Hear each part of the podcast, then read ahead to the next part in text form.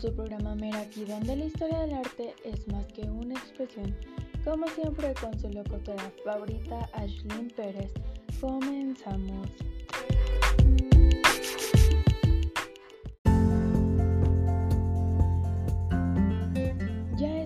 16 de marzo y hoy, como siempre, toca hablar de esas mujeres empoderadas que lo han cambiado todo en el arte. Y precisamente hoy toca hablar de la disciplina de danza. Pero pues para empezar, hablemos de esa cosa a la que le llamamos arte, que es la expresión ejercida por nosotras las personas por medio de sentimientos o emociones, que son los detonantes para obtener gestos, palabras, frases, dibujos, esculturas, música y claro que sí, danza. En palabras más sencillas es el conjunto de ideas que se crean por medio de cada momento de nuestra vida de la persona y que son expuestas de diferentes maneras según esta. Y es que seamos honestos, ¿quién no vive sin el arte?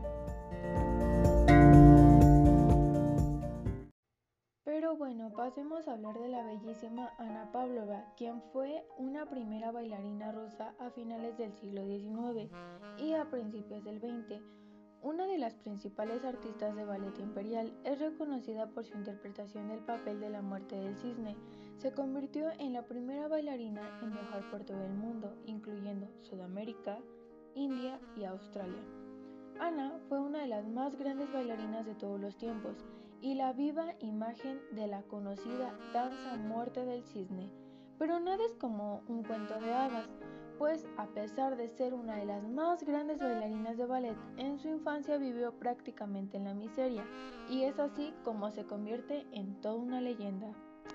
Ana Pavlova nació en San Petersburgo el 31 de enero de 1881. Era una niña prematura, se sentía enferma regularmente y pronto la enviaron a la aldea de Ligovo, donde su abuela la cuidaba. La pasión de Pavlova por el arte del ballet inició cuando su madre la llevó a una representación en una producción original de Marius Petipa de La Bella Durmiente en el Teatro Meroshki. El fastuoso espectáculo le impresionó tanto que cuando tenía nueve años su madre la llevó a una audición para la reconocida Escuela de Ballet Imperial. Por su juventud y porque se consideraba tenía una apariencia enfermiza, fue rechazada, pero a los 10 años, en 1891, fue aceptada. Los años de formación de la joven Pavlova fueron difíciles, el ballet clásico no resultaba fácil, sus pies severamente arqueados, tobillos delgados y extremidades largas chocaban con su cuerpo pequeño y compacto, preferido por la bailarina de la época. Sus compañeros de estudio se burlaban de ella con apodos como la escoba y Petit Soup. Por todo esto decidió practicar y practicar. Después de aprender un paso, ella dijo, Nadie puede llegar solo por talento. Dios da talento, el trabajo transforma el talento en genio. Por todo lo anterior, dedicó por completo su vida al ballet y se convirtió en una de las bailarinas más importantes de todos los tiempos. Debido a su figura delgada y apariencia delicada y etérea, rompió con el estereotipo de bailarina fuerte y robusta que existía a finales del siglo XIX. Su papel, El lago de los cisnes, es el más famoso de todos, pero también actuó en obras célebres como Giselle, Los Silfides y Copelia.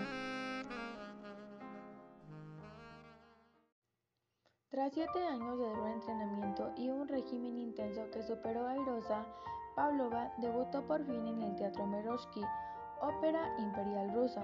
Tras su debut, los periódicos hablaron así de ella, flexible, llena de vida y apasionada, grácil y delicada. Cuando Ana Pavlova baila, cambia el estado de ánimo del teatro. Pavlova, una nube se cierra sobre la tierra, una llama parpadeante, una hoja de otoño impulsado por una ráfaga de viento helado. Su talento es superior a todo, Se dice que ella ha sido la artista moderna que más ha viajado por todo el mundo. Se calcula que a lo largo de su sensacional carrera, que duró aproximadamente 20 años, la bailarina recorrió más de 500.000 kilómetros en sus giras, que abarcaron prácticamente todo el planeta, Estados Unidos, Canadá, México, América del Sur, Sudáfrica, Europa y el Oriente. Ciudad en la que el artista bailaba era aclamada y ovacionada. Fue el caso de su primera aparición en Londres en 1910, el Teatro Victoria Palace, donde se le denominó la artista del siglo. La misma línea siguió su debut en París con Ballet Russe de Belfont.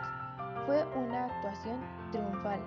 Más tarde vino la memorable primera aparición en Nueva York, el 1 de marzo de 1910, en el Metropolitan Opera House.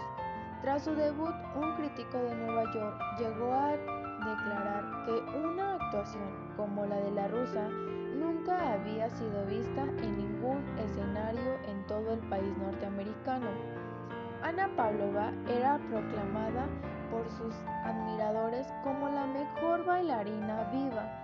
Su aparición en los escenarios, ya fuera en Tokio o Nueva York, era un despliegue de ovaciones sin fin. El paso del tiempo no atenuó el brillo de su nombre ni la exquisitez técnica de su baile. Pocas veces en la historia un artista ha podido disfrutar en su propia piel de los reconocimientos y honores por parte de su público como Pavlova lo hizo. La bailarina murió el 23 de enero de 1931 de neumonía a pocos días de cumplir 50 años en la ciudad holandesa. Unos días antes, el tren en el que viajaba tuvo un accidente y ella corrió por la nieve para ayudar a los heridos. Todo comenzó como un simple resfriado, pero poco a poco su salud empeoró. Su médico personal le anunció que si quería recuperarse era necesario someterse a una operación pero que si salía adelante nunca sería capaz de bailar de nuevo. Ella se negó a someterse a la cirugía, sentenciando, si no puedo bailar, prefiero estar muerta. Murió pocos días después. Sus últimas palabras fueron, prepárame el traje de cisne. Esperando les haya gustado este programa, me despido de ustedes, no sin antes preguntar, ¿Conocías la historia de Ana Pavlova? ¿Sabías que ella revolucionó la concepción de la danza? No dudes en compartir tus sensaciones con nosotros a través de los comentarios.